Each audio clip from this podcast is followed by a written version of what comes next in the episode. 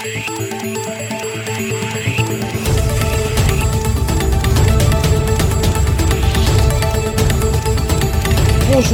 et bienvenue à cette édition de Santé, Sciences et Développement, le magazine scientifique de SciDev.net en partenariat avec votre radio. Présentation Sylvie Accoussant. Au sommaire de cette édition, lancement au Cameroun d'un logiciel de diagnostic rapide du paludisme développé par une équipe de chercheurs du Centre Pasteur. Il s'agit d'un protocole innovant qui permet de diagnostiquer le paludisme en 20 minutes. Au Togo, plus de 1200 cas de grossesse indésirée ont été enregistrés dans les établissements scolaires publics en moins de 6 mois. C'est ce que révèle une enquête récente de la direction de la planification menée en partenariat avec la Banque mondiale et l'UNICEF. En Guinée, on s'achemine vers la fin de l'épidémie d'Ebola. Aucun cas n'a été enregistré depuis plus d'un mois. Toutefois, les autorités sanitaires restent prudentes au moment où commence une période d'observation de 42 jours. Et puis, y a-t-il des risques à consommer du pain chaud? La réponse dans notre rubrique Kesako. Enfin, comme d'habitude, le rendez-vous hebdomadaire avec l'agenda scientifique en fin d'émission.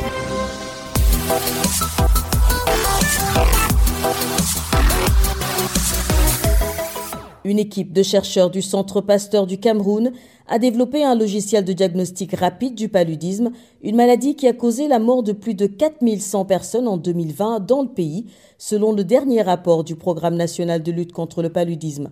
Le SMART MD ou encore Smart Malaria Disease est un protocole innovant qui permet de diagnostiquer le paludisme en 20 minutes, contrairement à la méthode de la goutte épaisse qui ne livre ses résultats qu'au bout d'une heure trente. Les précisions à Yaoundé de Béatrice Kazé. On a réussi en utilisant notre euh, imprimante 3D et aussi euh, des applications sur base de l'intelligence artificielle. On a développé les algorithmes qui permettent que le diagnostic soit fait dans moins de 20 minutes. Le docteur Lawrence Ayon est le chef service paludologie du Centre Pasteur du Cameroun. Son équipe et lui ont développé le Smart Malaria Disease, un protocole destiné à améliorer le diagnostic du paludisme.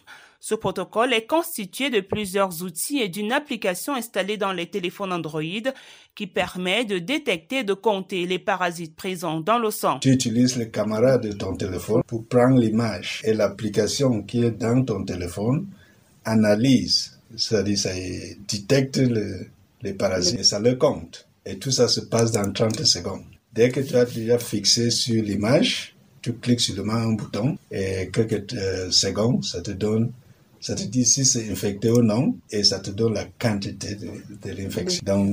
30 secondes au lieu de 20 minutes pour un expert pour identifier et compter la parasitemie. Donc avec tout ça, on peut diagnostiquer l'infection euh, dans moins de 20 minutes. Le logiciel peut être utilisé par des personnels sanitaires qualifiés ou pas.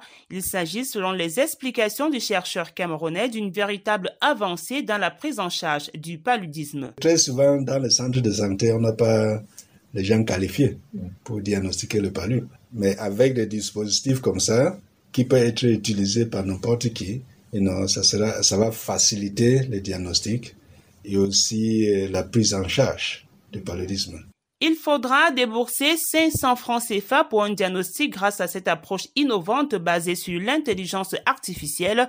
Dans certaines formations sanitaires, la goutte épaisse, technique ancienne qui permet de mettre en évidence la présence du parasite du paludisme dans les globules rouges, coûte 4000 francs CFA. Béatrice Kazé, Yaoundé pour Santé, Sciences et Développement. Au Togo, une enquête du ministère des enseignements primaires, secondaires, techniques et de l'artisanat avec l'appui de la Banque mondiale et l'UNICEF révèle que plus de 1200 cas de grossesse indésirée ont été enregistrés dans les établissements scolaires publics entre septembre 2020 et mars 2021. Comme on pouvait s'y attendre, cette situation constitue une source d'inquiétude pour les autorités et la société civile qui se mobilisent dès lors pour juguler le phénomène. Ibrahim. Environ 1222 cas de grossesse ont été enregistrés dans les rangs des apprenantes des collèges et lycées publics. Les établissements de la région des Plateaux sont en tête selon l'enquête. Les chefs d'établissement et enseignants de la région des Plateaux, alarmés, déploient des programmes dans leurs écoles. Et Sobeyou Alpha est enseignant au CEG à Campement, à environ 178 km de la ville de Lomé. Le lycée de Wahala a enregistré plus de 40 cas de grossesse. Parmi les cas, on retrouve les filles de 15 à 20 ans. Nous, enseignants des plateaux, nous sommes attristés par ces résultats. Plusieurs ONG et associations tirent la sonnette d'alarme. Mimi Bossou Swededje, la présidente de l'association Précieux Trésor de Vie, pense que les conditions actuelles sont elles-mêmes favorables et la sensibilisation doit être pensée autrement. C'est pas nouveau. Je ne suis pas trop surprise. Tout simplement parce que les ingrédients sont là pour que ça arrive. Internet est de plus en plus accessible. Les androïdes sont là. Ceux qui n'en ont pas peuvent regarder chez les autres et la pornographie circule sur les téléphones dans les établissements scolaires. Beaucoup d'institutions se battent, mais ça ne suffit pas. Il faut que nous revoyions les programmes. Il faut que nos messages soient adaptés à nos cibles. Nous devons peut-être corriger le tir dans la manière de faire la sensibilisation. Ce ne sont pas les informations qui manquent, mais l'information adaptée à leur situation. Le Togo, avec l'appui de plusieurs organisations nationales et internationales, met en œuvre des projets préventifs, tels la incrustation de l'éducation sexuelle dans les enseignements afin de contribuer à éliminer le phénomène des grossesses précoces. Nada Ibrahim, Lomé pour Santé, Sciences et Développement. En Guinée, plus aucun cas de fièvre hémorragique à virus Ebola n'a été enregistré depuis plus d'un mois. S'acheminerait-on vers la fin de l'épidémie? Pour l'heure, les autorités sanitaires restent prudentes et lancent un compte à rebours de 42 jours. Selon le chargé d'études au département de surveillance de l'ANSS, l'Agence nationale de sécurité sanitaire, s'il n'y a pas de nouveaux cas jusqu'à la fin de cette période, la fin de l'épidémie sera alors déclarée. Le docteur Sori Kondé est interviewé à Conakry par notre correspondant Samuel Demba Diolamou. Bonjour docteur. Bonjour. Quel est l'état des lieux de l'épidémie Ebola à ce jour en Guinée? Pour cette résurgence, on a 16 cas confirmés. Parmi les 16 cas confirmés, les 15 étaient des personnes vivantes qui ont développé les signes. Et donc, nous avons 16 cas confirmés, 7 cas probables. Entendez là des décès. Il y a 4 décès dans les centres de traitement. Nous avons connu une période d'accalmie après le premier cas confirmé qui a été signalé le 13 février dernier. Donc, depuis lors, il y a eu des cas confirmés jusqu'au jusqu'au 3 mars qu'on n'avait pas de nouveaux cas confirmés. On avait commencé une surveillance renforcée de 42 jours. Ça, ça avait commencé le 24 avril, après la sortie guérie du dernier cas confirmé de l'époque. Et malheureusement, le premier, il y a eu un cas confirmé et le deux également, un nouveau cas confirmé. Donc ça, ça a mis à zéro le compte à rebours qu'on a même arrêté. Donc on a repris le compte à rebours à partir du 9 mai. Donc, ici, c'est 42 jours. Chaque jour, on enlève un jour. Donc, il nous reste 39 jours de surveillance renforcée au bout desquels la fin de l'épidémie sera déclarée s'il n'y a pas de nouveaux cas. Alors, pendant cette période d'attente, quelles seront les activités du personnel de santé affecté à la lutte contre Par rapport aux activités, à la vaccination qui va se poursuivre pendant les 42 jours, sauf à la déclaration de la fin de l'épidémie. Au cours de cette période de surveillance renforcée, il y a un aspect important qui concerne la gestion des décès communautaires. Vous savez, dans la majorité des cas, c'est les décès groupés qui attirent le plus l'attention des gens de santé. Sinon, si on prend les signes de, de fièvre hémorragique virale, ce sont les signes généraux. Quelqu'un qui fait le palu peut simuler Quelqu'un peut faire le Ebola et présente les premiers signes, ressemble aux signes du paludisme. Donc ça peut passer inaperçu. Mais puisque c'est une maladie dont la létalité est élevée, donc quand ça attrape quelqu'un, si c'est pas signalé à temps, autour de lui, beaucoup de personnes font la maladie et on arrive à détecter les décès groupés. Tous les décès doivent être systématiquement signalés aux agents de santé, déséréporés. Chaque fois qu'il y a un décès remonté, une équipe d'investigation doit venir faire le constat, poser des questions. Et si il y a un doute autour du décès, le prélèvement est fait, le chantier est envoyé au laboratoire pour euh, les tests d'analyse. Mais il va y avoir même autre chose parce qu'on s'attend à des tests de diagnostic rapide. Lorsqu'on aura ces tests de diagnostic rapide, le prélèvement même ne sera pas fait pour être envoyé au laboratoire. On les teste directement sur place, comme pour le palud. On a le résultat. À l'issue des 42 jours, on va faire 90 jours de surveillance renforcée encore, mais au-delà de tout ça, Ebola, fièvre jaune, rougeole, méningite, toutes ces maladies épidémiques-là, nous allons continuer à les surveiller. C'était donc le docteur Sori Condé, chargé des études au département de surveillance de l'ANSS, l'Agence nationale de sécurité sanitaire en Guinée. Il était au micro de Samuel Demba Diolamo à Conakry.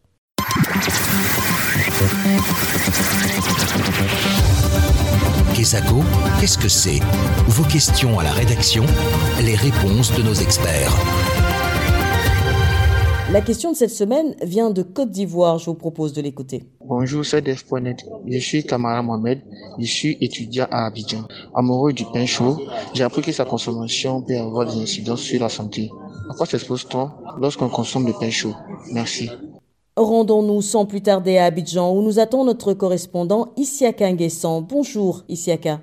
Bonjour Sylvie. Vous êtes notre correspondant en Côte d'Ivoire. Que répondez-vous à la question de notre auditeur? Le pain chaud est apprécié de tous euh, et ici en Côte d'Ivoire, il est courant de refuser ce que nous appelons le pain gaudio. Le pain gaudio est le pain de la veille, donc euh, pas chaud. Pour donc répondre à la question de notre auditeur, nous avons eu recours à Dr Parfait Sablé Stéphane, il est médecin nutritionniste au service de nutrition à Abidjan. Tout d'abord, il faut aller sur le principe que tout est poison, rien n'est poison, seule la dose fait le poison la consommation du pain en une certaine quantité peut avoir un impact sur la santé. Pourquoi? D'abord, il faut aller à l'origine. Le pain est fait de céréales et les céréales sont des condensés d'amidon. L'amidon, c'est du sucre. Le fait de consommer du pain va procurer du sucre ou des glucides à notre organisme. Si les glucides sont apportés à, une certaine quantité qui est au-delà de la norme, ça peut développer en nous certaines maladies liées au sucre comme le diabète. Ça, c'est la première conséquence par rapport au pain. Maintenant, deuxièmement, le pain chaud est très facile à manger et les liens qui sont au niveau du, pain, quand je parle de liens, c'est au niveau des molécules du glucide, sont très fragiles parce que le pain est encore chaud. Donc, ça fait que euh, lorsque euh, l'amidon arrive dans l'organisme, l'organisme peut le digérer facilement et les liens sont fragmentés un peu plus facilement.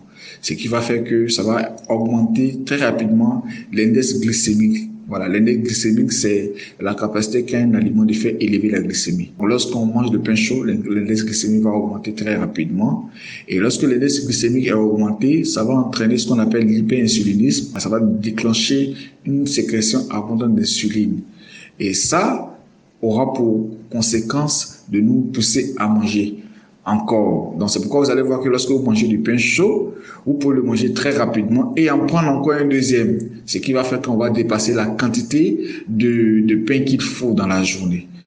Sylvie, c'était donc les explications détaillées du spécialiste Dr Parfait Sablé Stéphane du service de nutrition à Abidjan qui répondait ainsi au jeune Kamara Mohamed qui a ainsi toutes les réponses sur le pain chaud. Merci Siaka. Je rappelle que vous étiez en ligne d'Abidjan en Côte d'Ivoire. Si vous aussi souhaitez nous adresser une question, une seule chose à faire, appelez, écrivez ou laissez un message vocal au numéro WhatsApp suivant, le plus 221 77 846 54 34. Je répète, le plus 221 77 846 54 34. Votre question, vous pouvez aussi nous l'envoyer par email. L'adresse email, c'est celle-ci, podcast.sidev.net. Podcast s'écrit P-O-D C-A-S-T et SciDev s'écrit S-C-I-D-E-V. Je répète, podcast podcast.sidev.net. Vos questions et commentaires sont attendus à ces différentes adresses à tout moment de la journée. L'agenda. Fidèle au rendez-vous, Bilal Taïrou nous fait découvrir le contenu de l'agenda scientifique. Bonjour Bilal. Bonjour Sylvie, bonjour chers auditeurs. Alors quels sont les événements scientifiques sélectionnés pour cette semaine? L'agenda cette semaine a deux points forts à retenir. Tout d'abord, l'Africa Santé Expo 2021. Ce sera du 20 au 21 mai au Sofitel Hôtel Ivoire d'Abidjan. Le à sa troisième édition et ce sera autour du thème santé, beauté et bien-être. Des solutions nouvelles adaptées à l'Afrique. Un numéro de téléphone et une adresse mail pour y participer. Il s'agit du plus 225 07 87 26 75 26 et de l'adresse info africasantéexpo.com. Info au singulier. Donc je répète, info africasantéexpo.com. Puis au Gabon, plus précisément à Port-Gentil, c'est une conférence sur comment juguler les effets de la crise sanitaire de COVID-19 sur les populations autochtones qui est prévue se tenir le 24 et 25 mai 2021. L'initiative est à mettre à l'actif de l'ONG Nature Verte qui est en collaboration sur le coup avec les autorités locales. Pour plus de renseignements, une adresse mail impact covid-gab.gmail.com Impact au pluriel. Donc je répète, impact covid-gab.gmail.com. Voilà, ce sera tout pour cette semaine. Sylvie. Merci Bilal. Merci également à vous, chers auditeurs, d'avoir suivi cette édition de Santé, Sciences et Développement qui s'achève. Rendez-vous la semaine prochaine, même heure, même fréquence. Au revoir. Cette émission est disponible en podcast sur le site sidev.net/fr. Cette émission a été réalisée sur financement du CRDI, le Centre de recherche pour le développement international, un organisme public canadien. Le CRDI investit dans le savoir, l'innovation et les solutions afin d'améliorer les conditions de vie dans les pays en développement.